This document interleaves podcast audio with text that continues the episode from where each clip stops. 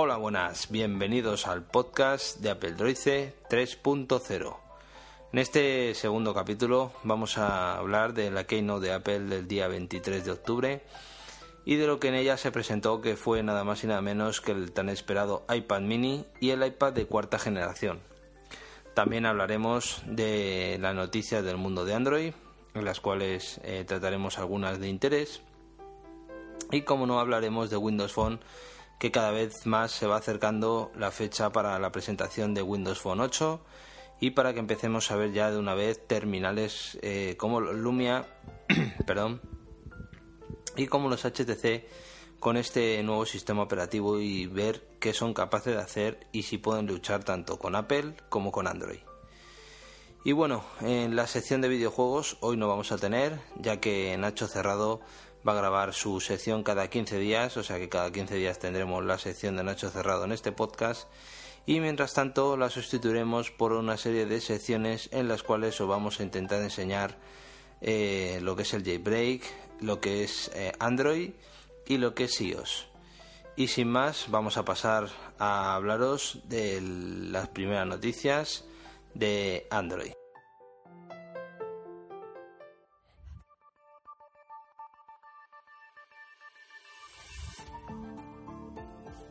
Bueno, pues vamos a empezar con la sección de Android. Y bueno, lo primero que voy a comentar es en referente a la nueva multitarea que trae que trae LG, el LG en concreto el LG Optimus G, el nuevo terminal de, LG de gama alta y que el otro día estuve viendo un vídeo, ya lo colgué en el blog y la verdad me resultó muy curioso porque es una, una multitarea que, que yo hasta ahora nunca la había visto y consiste simplemente en superposicionar dos capas de, dos aplicaciones. O sea, em, para que os hagáis una idea. Eh, lo que sucede es que una aplicación se pone encima de la otra y, se puede cambiar el, nivel de transparencia de cada, de cada capa. Esto haría que en el fondo de, de tendríamos una aplicación y justo encima tendríamos otra. En el caso, por ejemplo, de estar llamando por teléfono y, tener que hacer alguna anotación o algo, podríamos abrir una aplicación de notas y tener encima la aplicación de notas y por debajo tener la, la del teléfono o cualquier otra otra opción, por ejemplo, navegador con algo de mapas, que tengamos que estar buscando algo de mapas o queramos hacer alguna anotación de algo. Y la verdad que es una es una es una mm, multitarea que me que me resulta curiosa Claro, hay que decir que esta multitarea funciona bien en este terminal, ya que como todos sabréis, este terminal trae 2, GB de memoria RAM y trae un procesador de 4 núcleos eh, bastante potente. Esto quiere decir que, mueve bien esa manera de tener dos aplicaciones abiertas y que se vean en, el, en la pantalla de nuestro terminal. Y ya os digo, a mí me, me ha gustado mucho porque no es, no es habitual ver eh, multitareas así. Normalmente se suelen ver pues eh, de, otro, de otra manera, igual que la de la de múltiple ventana de del Galaxy Note. También es otra de las de las que me gusta bastante, puesto que no se ven muy a menudo. Y nada, eh, os lo quería comentar un poco por si no lo habéis visto, porque echéis un vistazo al blog, al vídeo, y, nada, disfrutéis con él porque la verdad merece la pena y, la verdad se ve, se ve muy, muy, muy bien. Bueno, por otro lado, comentaros que Huawei eh, prepara un, nuevo terminal, un nuevo terminal para luchar contra los teléfonos tipo Galaxy Note. Eh, recordar que hace poco hablé de, un HTC eh, Butterfly y ahora viene este Huawei que traería una pantalla, eso sí, un cambio un poco con respecto a los otros dos, traería una pantalla de 6,1 pulgadas, con una resolución Full HD y un procesador de 4 núcleos que alcanza los 1800 GHz. De memoria RAM, como es habitual ahora, y seguramente vamos a verlo en todos los terminales que vayan saliendo, 2 GB de memoria RAM. Parece ser que hemos pasado de aumentar los núcleos a aumentar la, memoria RAM de cada dispositivo. Eh, por lo demás, eh, se supone que traerá Jelly Bean y, poco más. Traerá la capa de, personalización que trae eh, Huawei, que se llama Motion. y veremos a ver qué tal funciona. No se sabe todavía ni precios, ni disponibilidad aquí en Europa, ni nada. Y bueno, a mí este terminal, si os digo la verdad, me resulta ya demasiado grande. Habría que verlo, pero 6,1 pulgadas de pantalla me parece muy grande. A no ser que hayan aprovechado el tamaño que pueda tener un Galaxy Note 2 y hayan metido ahí dentro eh, la pantalla de 6,1 pulgadas, pues eh, si lo han hecho más grande me resultaría demasiado grande, excesivamente grande. Pero si han mantenido las dimensiones de lo que puede ser un Galaxy Note Dos, y lo único que han hecho ha sido eh, quitar marco y meter y meter pantalla, pues, pues la verdad que, que aunque sea Huawei puede dar puede dar que hablar. Así rápidamente, sin meterme mucho en profundidad, comentaros que el Sony que salió, el terminal Sony Nexus, que supuestamente era un, iba a ser el próximo Nexus, eh, junto con LG y junto con otros fabricantes que, según los rumores, iba a ser cinco fabricantes los que iban a hacer cinco terminales para Google. Este Sony que se ha filtrado eh, estos días atrás en unas fotografías, pues eh, resulta que este terminal es un es falso. Es, fue un chico, un señor que, que hizo este montaje, que lo ha explicado todo y que y que nos ha engañado a todos y yo el primero hay que decir que el mismo día que apareció la fotografía de este terminal hubo 521 artículos en referencia a este, este eh, nuevo dispositivo o supuesto nuevo dispositivo eh, y 90.000 resultados de búsqueda en la web buscando este Sony Nexus X. O sea que para todo el que se pensase o no haya no se haya enterado de que este terminal puede llegar a aparecer, que sepáis que no, que no va a ser así. Por otro lado, aunque ya voy un poco con retraso porque este podcast lo tenía que haber grabado hace un par de días atrás, comentaros que ya se presentó el, el Asus Padphone. El que no sepa de qué se trata este terminal, pues es un, un terminal del cual tienes tu teléfono móvil y luego tienes un dock, que es una especie de tablet en el cual tú metes el, el dispositivo, metes el, el smartphone y tienes todo lo que reproduce en el, en el dispositivo se reproduciría en la tablet. O sea, la tablet es simplemente un añadido que solo trae batería, no trae sistema operativo, el sistema operativo ya lo lleva el teléfono. Y con esto pasaríamos de tener una pantalla como la que tiene el terminal de 4,7 pulgadas a tener una pantalla de 10,1 pulgadas y poder ver todo más grande. Este terminal ya ha sido presentado, el anterior modelo ya se, ya se vendió aquí en España aunque no tuvo mucho, mucho éxito porque la verdad no, no lo anunciaron mucho Asus, en eso yo creo que se equivocó, porque es un buen terminal, yo lo veo para gente que a lo mejor no tiene tablet y quiere tener dos cosas en uno, pues, pues es una buena, una buena opción. Sobre todo porque muchas veces eh, a mí suele pasar, estoy en casa, a lo mejor tengo, tengo el terminal, estoy viendo algo y quiero verlo en una pantalla más grande y me toca irme a por el iPad, buscar lo mismo que estoy viendo, buscarlo en el iPad y verlo en el, en el iPad. Esto por comodidad pues eh, sería mucho más fácil, pues solo tendríamos que buscar la tablet, introducir el teléfono dentro y una vez que lo hemos introducido ya se vería perfectamente lo que estábamos viendo en el teléfono, lo veríamos en, el, en, el, en la tablet. Bueno, en cuanto a especificaciones, este nuevo Padphone traerá como es habitual ya y como se comenta hace un rato, 2 GB de memoria RAM, trae un procesador de 4 núcleos a 1,5 GHz, un Snapdragon S4 Pro. En tema de almacenamiento traería 32 y 64 GB. No trae eh, extensión de, perdón, expansión de la microSIM SD, sino que trae una, una oferta de 50 GB de almacenamiento en la nube. La pantalla, como se comenta antes, es de 4,7 pulgadas con una tecnología Super IPS más HD. Eh, a ver, que lo tengo aquí apuntado, pues estos son datos. El peso del terminal sería unos 135 gramos con una batería de 2140 amperios y una cámara trasera con sensor de Sony de 13 megapíxeles.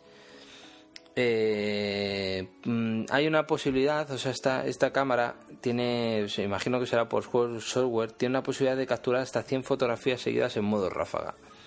Bueno, para los que tenemos niños no viene bien. Luego lo único es estar viendo las 100 fotografías, a ver cuál te gusta y cuál no te gusta, pero bueno. son cosas que tenemos. En cuanto al tablet, al dock tablet, tendría una pantalla IPS de 10,1 pulgadas con una resolución de 1280 x 800 píxeles y una batería extra de 5500 mAh que se añadiría o se sumaría a los 2140 del, del teléfono, ya que esta batería del tablet lo que hace es suministrar energía al, al smartphone. En cuanto a peso del conjunto en total serían 649 gramos y en cuanto a precio, eh, perdón, a precio, a peso individual serían lo que os he comentado antes del terminal 135 gramos y 514 del, del tablet. En cuanto a precio, pues se habla de 620 euros para el smartphone de 32 de 32 gigas y 750 para el de 64 gigas. El tablet costaría por separado 320 euros y seguramente habría una oferta como ha habido anteriormente y costaría 210 euros si lo juntamos con el, con el teléfono, si lo compramos todo, todo en conjunto, por así decirlo. Y bueno, hablando de tablet y hablando de, de conjuntos y demás, eh, el otro día trasteando por ahí por, por la web me he encontrado una consola eh, basada en Android eh, concretamente se supone que va a traer Android 4.0, aunque no se sabe bien si incluso pueda traer 4.1 de Olivin. El fabricante es Arcos, seguramente muchos los conoceréis porque tiene bastantes tablets en el mercado y aunque no son muy allá, a mí por lo menos nunca me han llamado mucho la atención, en tema de calidad no, no están del todo mal. No están del todo mal porque las hay mejores, claro está. Bueno, esta, este eh, consola, esta consola, eh, trae una pantalla de 7 pulgadas con una resolución de 1024 x 600, ¿vale? Eh, trae un procesador de doble núcleo, Cortex A9 a 1,5 GHz, trae 8 GB de memoria interna ampliable a 64 por tarjeta micro SD, trae Wi-Fi, trae micro HDMI para poderlo conectar a las televisiones y poder jugar con utilizarla como mando. Y el precio que esto lo más, lo más, lo mejor, por así decirlo, lo, lo, que más nos gusta a todos, saber los precios, costaría o se supone que va a costar unos 150 euros. Bien, esta consola, como, como es lógico, trae botones eh, físicos y también la pantalla es táctil. Pero ahí está el problema. Muchos de vosotros diréis, bueno, sí, los botones físicos y tal, suele pasar que hay pocos juegos en, en la tienda de, de Google que son compatibles con los botones físicos y la gran mayoría de los desarrolladores pues no se molestan en cuando sale una consola como esta en pasar sus, juegos a, que puedan ser compatibles con botones físicos ya que la gran mayoría de terminales y tablets pues son, táctiles bueno, pues ahí está lo curioso, lo que me llamó a mí la atención. Resulta que esta, consola o esta tablet consola, como queréis llamarla, tiene una herramienta interior de mapeo que lo que te hace es convertir los juegos del, que te bajes del Google Play y hacerlos compatibles con, el, con los botones físicos del terminal. O sea que a los desarrolladores le quitamos el trabajo de que tengan que estar desarrollando sus nuevos juegos para que sean compatibles con botones físicos. Eh, ¿Qué queréis que os diga? El precio que trae, 150 euros, aunque fuesen 250. Eh, suponemos que son 250. Si el juego más caro del, de la Play, del Google Play son 6 euros y son juegos de calidad, porque tenemos bastantes juegos de calidad, y nos vamos ahora a una consola normal, habitual, una PSP Vita que te puede salir por unos 200, 300 euros, ¿vale? No sé ahora mismo el precio, si, si me equivoco, perdonadme, los más, los más jugones. Y un juego, el juego así más, más barato que te pueda costar, que sea de segunda mano y que lo encuentres en alguna tienda, puedan ser unos 10 euros, de que sea modernito, o sea, que sea nuevecito, claro, si es del año Catapún, pues no. Eh, que te cuesten 10 euros, eh, yo que queréis que os diga, si esta tablet funciona tan bien como dicen y esa herramienta que trae interior funciona tan bien, pues yo me decantaría por, este cacharrillo. Vamos, yo cuando salga la, la, miraré, la buscaré, la probaré y si veo que funciona correctamente y es verdad lo que dice la, la francesa Arcos, pues seguramente si sale a este precio opte por cogerme una solo por trastear con ella. Bueno, ahora os voy a comentar, os iba a comentar, tenía que apuntado eh, cositas del evento que va a hacer Google o que iba a hacer, porque según las últimas noticias se lo iba a hacer hoy, día 29, lunes. Vale, esto lo estoy grabando por la mañana, o sea, ahora mismo no he visto ninguna noticia, pero supuestamente por un tifón o un huracán que va a haber, pues lo ha aplazado. Os iba a contar novedades que se rumorea del Android 4.2, pero como no sé si ha salido alguna noticia nueva y esto a lo mejor ya es muy antiguo, pues voy a limitarme a pasar de, contaros esto y voy a contaros un tutorial para utilizar el internet que tenemos en nuestro ordenador, eh, utilizarlo en el, en el smartphone. Normalmente nosotros eh, lo hacemos al revés, o sea, tenemos un ordenador sin internet y lo que hacemos es la tarifa de internet que tenemos del, del teléfono, hacer tethering y utilizarlo en el, en el ordenador para poder meterte en internet. Bueno, pues esto es igual pero al revés, ¿vale? Vosotros diréis, bueno, pero si tengo wifi, vale. Vosotros imagináis que tenéis en casa un ordenador eh, conectado a un router, pero no lo tenéis por wifi sino por cable. Bueno, y en el terminal, en nuestro teléfono, no tenemos internet. Bueno, pues hay una manera que se llama reverse tethering, ¿vale? que lo que te hace es eh, coger ese, ese internet que le llega al ordenador y pasarlo al, móvil. Hay que tener en cuenta una serie de cosas. Necesitamos tener acceso root a nuestro, a nuestro teléfono, eh, que nuestro dispositivo eh, soporte Tethering, tener los drivers del teléfono en el ordenador instalado, esto es muy importante, y tener en el teléfono activado el modo de debugging ¿Vale? Este modo se activa en ajustes, desarrollo y modo debut. Se enciende y ya lo tendríamos. Hay dos maneras. La primera manera es utilizar una aplicación que se llama Reverse Tether, ¿vale? Eh, que solo hay que instalarla en el, en el terminal. Esto lo encontramos en, la tienda de aplicaciones de Google. Y una vez que lo tenemos instalado en el terminal, lo enchufamos al, al ordenador con los drivers instalados, como, se, como os he dicho antes y empezamos a probar. Eh, tardará algunos minutos, incluso hay a veces que nos dé errores. No es 100% fiable, pero bueno, se puede intentar hacer de esa manera. Y la segunda opción es con una, con una aplicación que se llama que se llama eh, a ver si lo veo por aquí que no me acuerdo.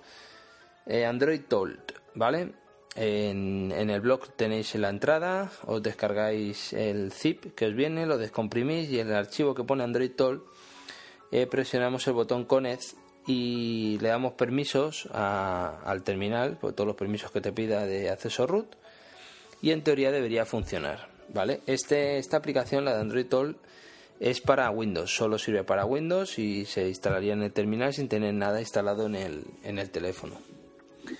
Y bueno, en tema de, Android, yo creo que ya ha terminado. Vamos a pasar a, a, lo de Apple, a comentar un poco el tema de, de la Keynote que ha habido, del iPad mini, el iPad de cuarta generación y un poco la controversia que ha llevado el tema de que tenía el, nuevo iPad, el iPad 3 o de tercera generación, que le ha durado siete meses como terminal nuevo y que ahora ha visto como no es que se haya bajado de precio o que se haya puesto en un segundo plano, sino que directamente ha desaparecido y ha dado paso a, este nuevo iPad de cuarta generación.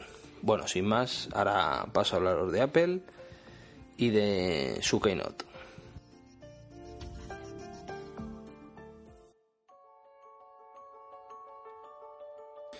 Bueno, ya estamos aquí con la sección de Apple.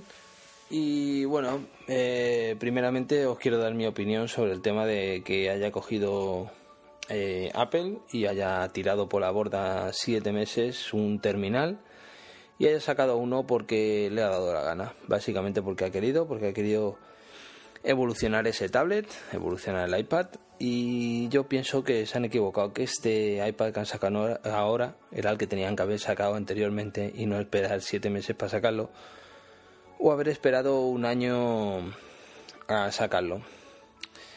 Eh, yo mm, más que nada la pregunta que tengo es, ¿este nuevo iPad va a durar otros seis meses, siete?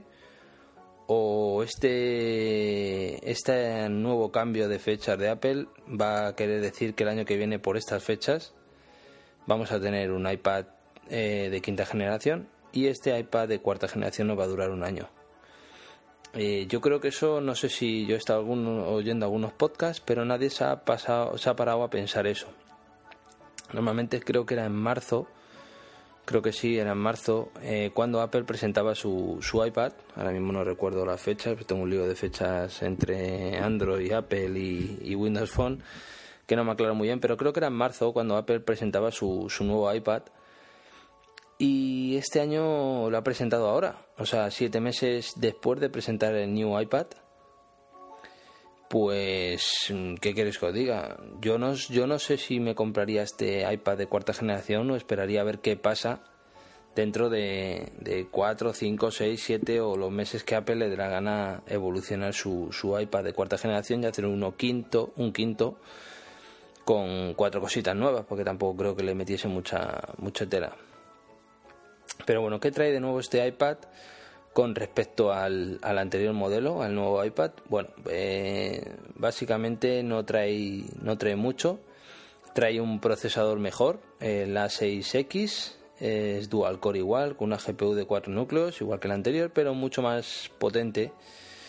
Eh, es el doble de potente que el procesador anterior del nuevo iPad y, bueno, eh, se va a notar velocidad, potencia, sobre todo en, videojuegos y demás, seguramente ahí se note.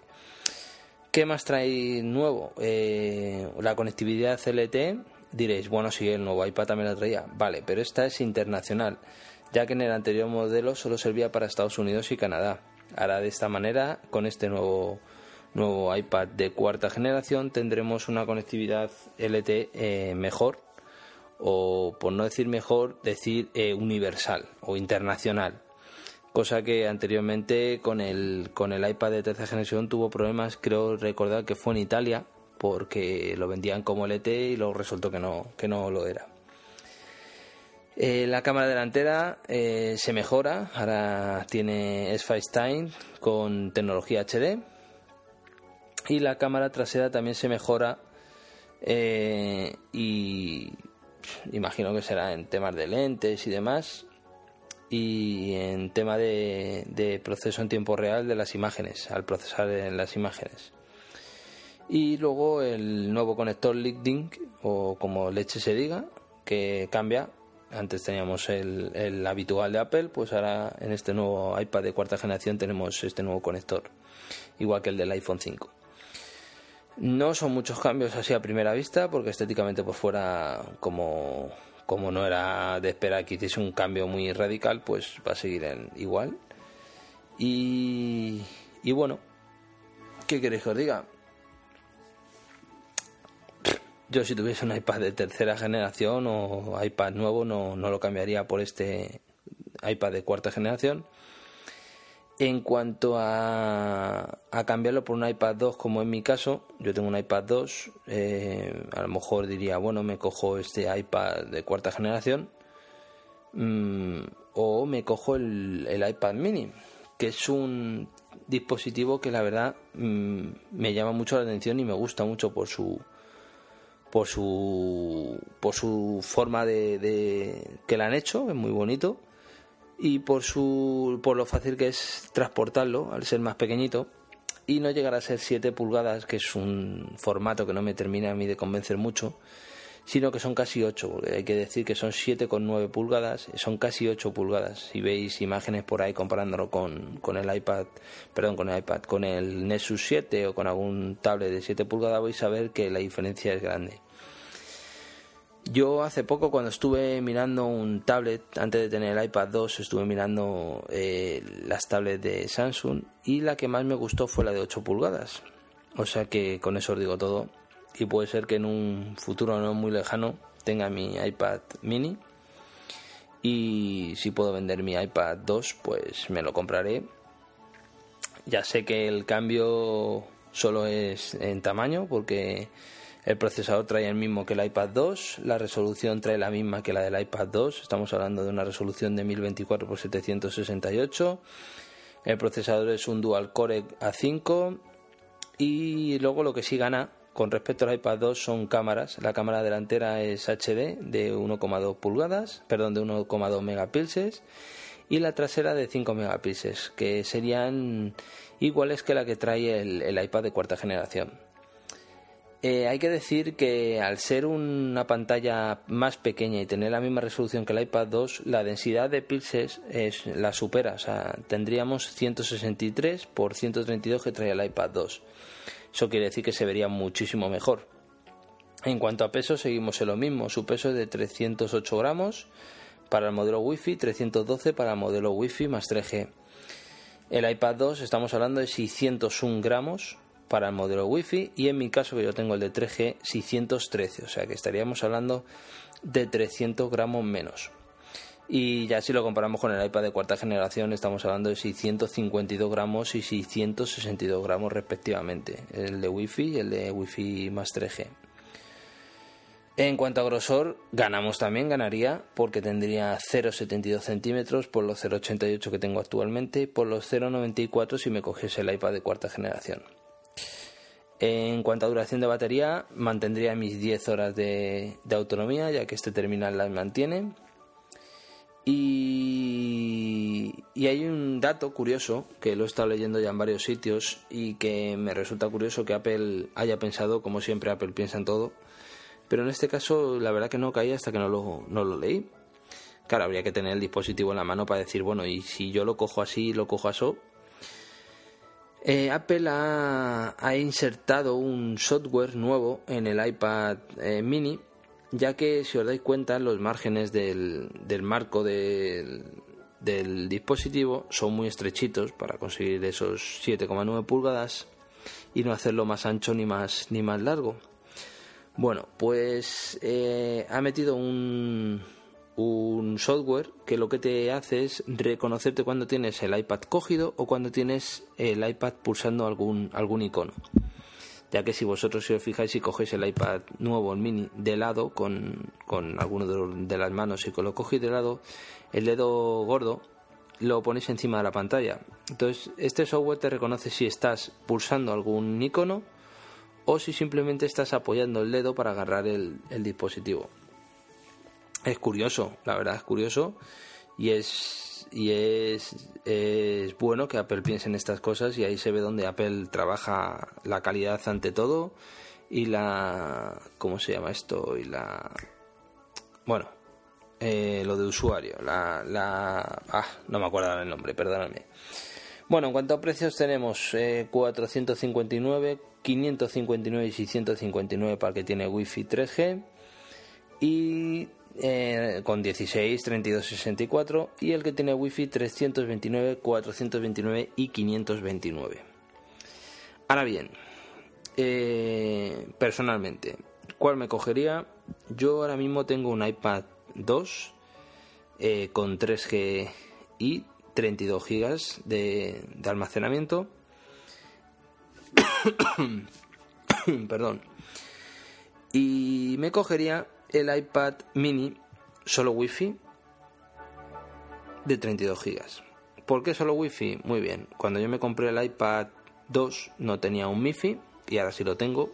Entonces prefiero meter una tarjeta 20, por ejemplo, que en mi caso, de, con 3 GB de, internet en el MiFi y cuando necesite el, iPad eh, conectarlo a internet, pues conectarlo con el MiFi y ir tirando.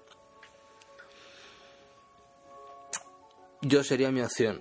Claro, ahora está que tengo que vender mi iPad 2 y una vez que la haya vendido a un precio que no esté nada mal y sin tener que poner mucha pasta, pues comprarme el iPad mini cuando salga y cuando haya, porque me imagino que será como el iPod Touch de quinta generación o como el iPhone 5 que, que hay, pero no hay, porque no se encuentran.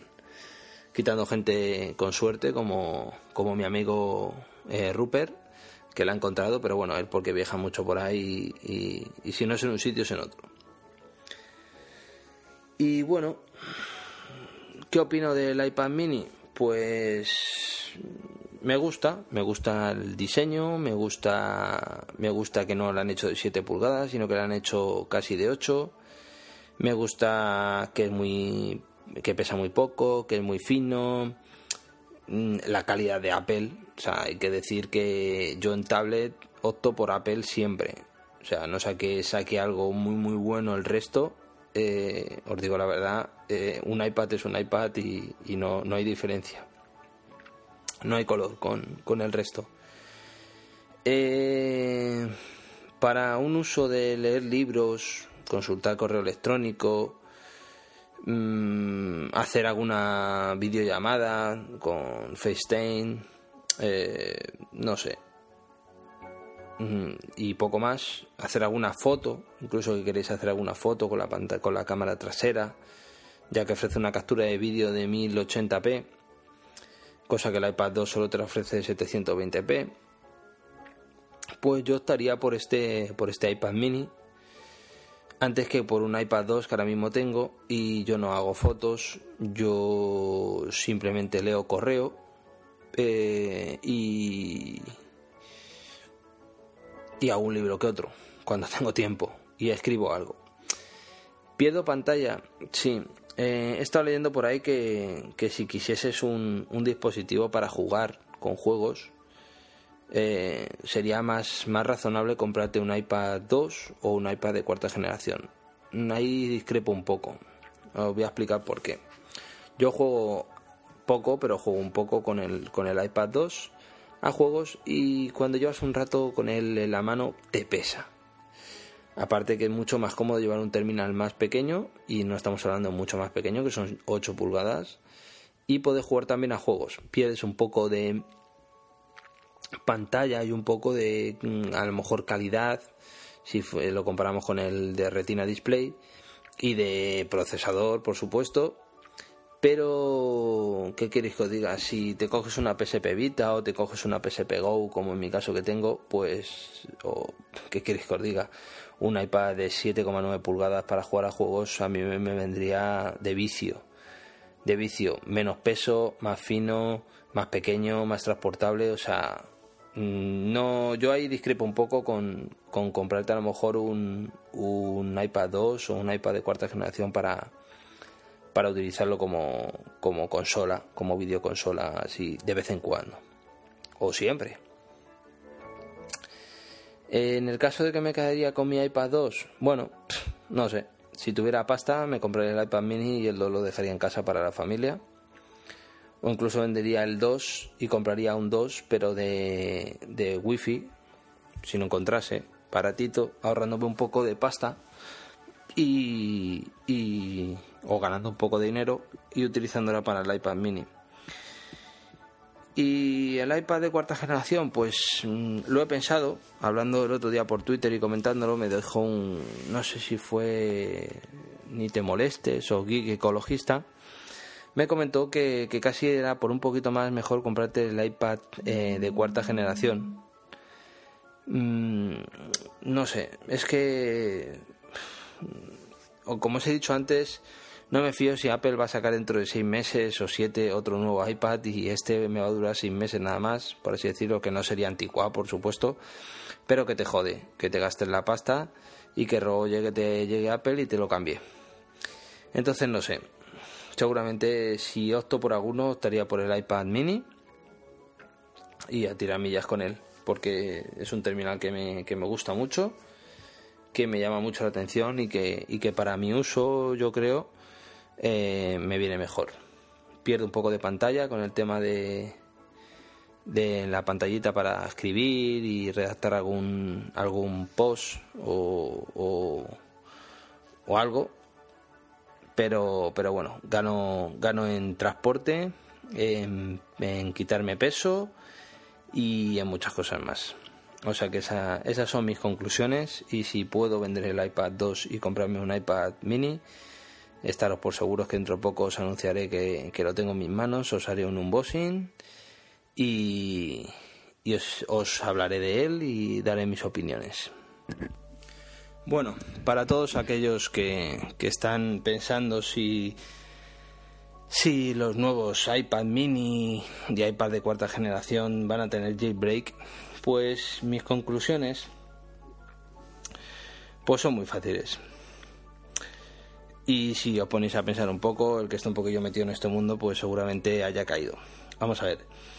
El iPad mini es exactamente igual que el iPad 2, eh, o sea que eso quiere decir que sí tendrá jailbreak con iOS 6, pero igualmente tendrá jailbreak cuando le salga para el iPad 2, mm, ya que eh, el iPad mini va a salir con iOS 6 y la suerte que tenemos ahora mismo los que tenemos jailbreak en el iPad 2 es que tenemos eh, el iOS 5.1.1 como el más alto y luego de ahí para abajo. En cuanto al iPad de cuarta generación, bueno, aunque trae un procesador de, de nuevo, el A6X, pues, ¿qué queréis que os diga? Mm, va a ser igual de difícil que consigan un, un jailbreak para, para el iPad de cuarta generación que para el iPad 2 o el iPad mini. O sea que posiblemente lo tengamos, pero no sabremos cuándo. Seguramente el jailbreak que tengamos sea un exploit de hardware, ¿vale? Que es eh, el más habitual lo que pasa que eso Apple enseguida lo cierra con una actualización mínima. O sea, no...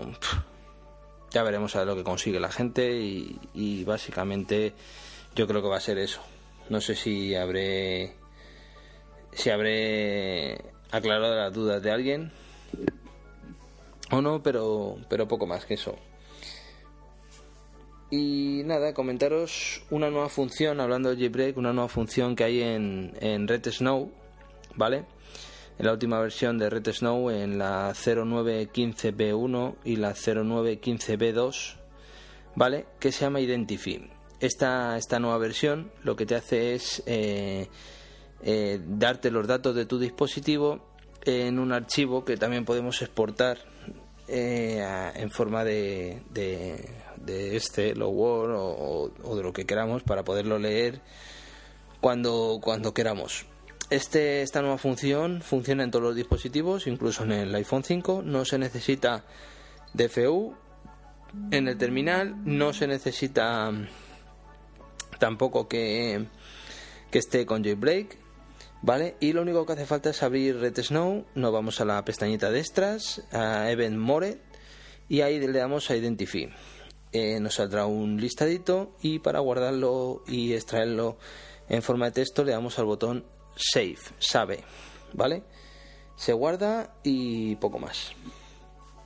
Y bueno, ya que estamos con el jailbreak, os voy a dar un tweak que se llama, se llama Title Speak, ¿vale? Que es un tweak de Siria con el que Siri, con el que conseguimos que Siri nos lea las notificaciones que nos van entrando en nuestro, en nuestro terminal, ¿vale? Eh, solo el título, no te lee todo, todo lo que te sale, solo te lee el título, pero bueno, algo es algo.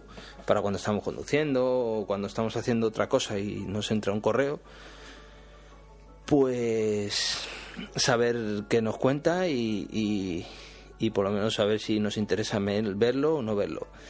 Hay un hay otro tweet que te leía también esta cosa sin tener Siri, pero las notificaciones, pero ahora mismo no recuerdo. Lo buscaré porque yo lo tenía puesto en el iPhone 4S y ya os lo, lo iré pasando, igual que otros otros tweaks que tenía yo en el 4S, que os iré comentando poco a poco en esta en esta en este final de, de la sección de Apple. Y bueno, sin más, eh, pasamos a la siguiente sección y, y nada, espero que todo, todo esto os haya servido de algo. Hasta ahora.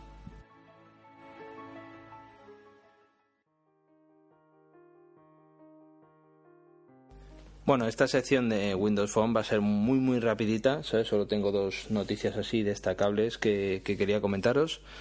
Comentaros que el día 29 de octubre, como ya sabéis, o sea, hoy lunes, a las eh, cinco y media va a ser el evento de Windows Phone 8 en España y en otra serie de países como Milán y Múnich, ya que van vamos a tener eh, vamos a tener la suerte, vamos, el evento va a ser en San Francisco, perdón, pero aquí en España eh, va a haber, vamos a tener la suerte de que se va a unir a esas ciudades europeas como son Milán y Múnich, elegidas por, Microsoft para dar a conocer a la prensa su nuevo sistema operativo.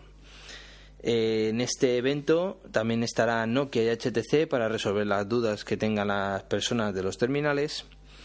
Y nada, como os he comentado, van a ser a las cinco y media de la, de la tarde. Eh, deciros que no voy a poder ni retransmitirlo por Twitter, ni ponerla en el blog hasta, hasta altas horas de la madrugada, por puesto que, que me es imposible.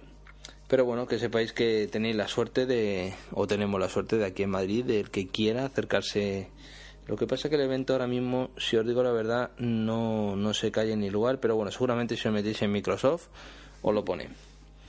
Y por otro lado, comentaros que hay problemas en la multitarea de Windows Phone 8, ¿vale?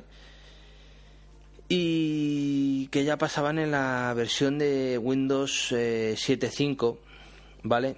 Y es que, por ejemplo, por lo que sé, por lo que estado leyendo y por lo que estado viendo por ahí, eh, sabéis que la multitarea de Windows Phone 8 solo te permite hasta un máximo de 5 aplicaciones abiertas.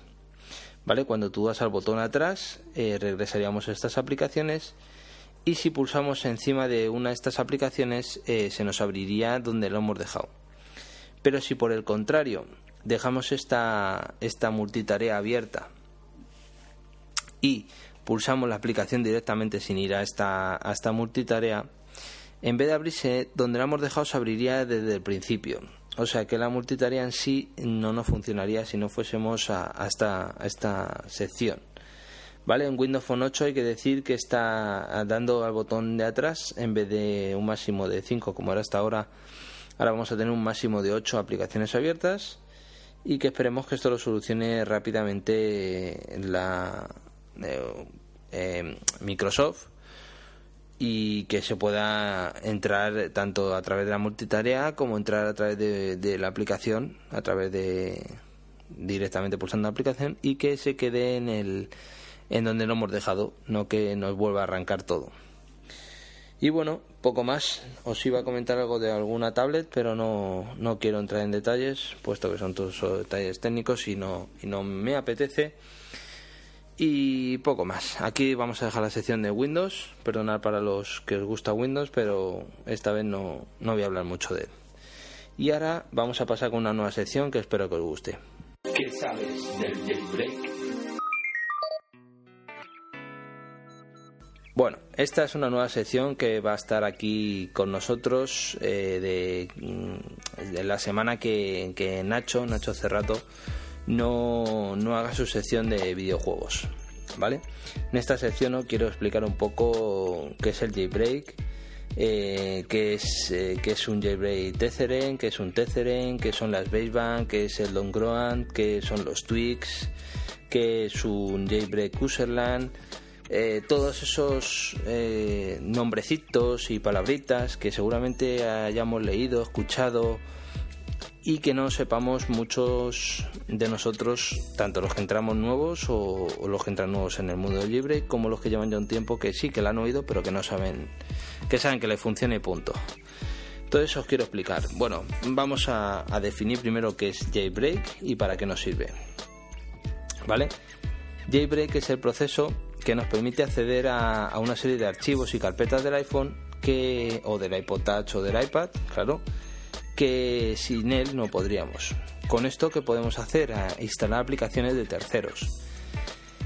Eh, para eso está la tienda de Cydia, para instalar aplicaciones que a lo mejor Apple no quiere en su, en su sistema o no quiere en su tienda de aplicaciones, en la Apple Store, el App Store, perdón, y que de esta manera sí podríamos instalarlo. Ha salido hace poco eh, un, el jailbreak no es ilegal ya lo comentaron en, un juzgado o algo así en Estados Unidos. Y ahora ha salido que, sigue sin ser sin ser ilegal. O sea hacer jailbreak no es ilegal. Lo que sí va a empezar a ser ilegal es eh, liberar el teléfono a través del jailbreak. Eso sí es ilegal. Y hacer el jailbreak en el iPad también es ilegal puesto que como es una las tablets es una eh, muy genérica o sea es un, es un concepto muy genérico pues al parecer lo han dado como ilegal. Bueno, por otro lado, eh, comentaros qué es un jailbreak Tetheren y qué es un jailbreak un Tetheren. Bueno, un jailbreak Tetheren es aquel que necesitas de un ordenador cada vez que se te apaga el, dispositivo o cada vez que le haces un reboot para arrancarlo. ¿Vale? Este jailbreak lo tendríamos, lo haría, se suele hacer en algunos terminales, normalmente cuando sale el, sistema operativo, puesto que tienen un, un jailbreak fijo, como es el caso del 3GS y el 4, ¿vale? Pero es TCRN, o sea, si a ti se te apaga el teléfono, le pasa cualquier cosa, te quedas sin batería, este jailbreak eh, tendrías que coger un, un ordenador, abrir RedSnow y arrancarlo con el ordenador. Mientras tanto que no podemos arrancarlo, ¿Qué sucede? Que tenemos el, dispositivo, eh, que no podemos meternos en internet, no nos funciona Safari ni Cydia. Eso sí, recibir llamadas si las tenemos y poco más. El Tetheren. Bueno, este es un jailbreak que es normal, que es ya 100% usable, que no pasa nada porque se te apague el, el dispositivo, no hace falta arrancarlo con ningún ordenador, ni ningún programa, ni nada. O sea, es un jailbreak ya fijo, estable y que solo se quitaría si restaurásemos el terminal o, o si lo actualizásemos, que es mm, básicamente lo mismo. Comentaros una cosa importante, muy importante. Todo el que tenga un jailbreak, da lo mismo si es eh, o un TCD, eh, cuando tenga que actualizarla, cuando tenga que actualizar su, dispositivo, que lo haga siempre, siempre, siempre con iTunes. Nunca lo haga por vía OTA, con Wi-Fi, porque puede eh, generar conflictos y problemas al dispositivo y o no dejárnoslos eh, ladrillo, porque eso nunca pasa. Pero háganos un sustito si no sabemos por qué ha pasado eso o no, o no teníamos conocimiento de esto. Ya sabéis, siempre que tengáis jailbreak y queréis actualizarlo por iTunes. Siempre, siempre. Nunca por vía OTA porque eh, es complicado y puede ser que se termine jorobando el dispositivo y tengáis que estar trasteando más con él de lo debido o os asustéis si no sepáis de, qué va el tema. Bueno, y con esto ya hemos terminado por hoy. Eh, perdonadme que haya tardado tanto este podcast, pero no me ha sido posible hacerlo antes comentaros que ya sabéis dónde me podéis encontrar, en iTunes como barra baja Luis Duenas o Apple Droice. También podéis encontrar este podcast en iTunes, por fin ya estamos en iTunes, en Podomatic, Poderato, eBooks y Spreaker. Y bueno, sin más me despido, un saludo a todos y que paséis un buen día, una buena tarde, una buena noche, un buen lo que sea cuando escuchéis esto. Y nos vemos esta semanita en otro podcast. Hasta luego.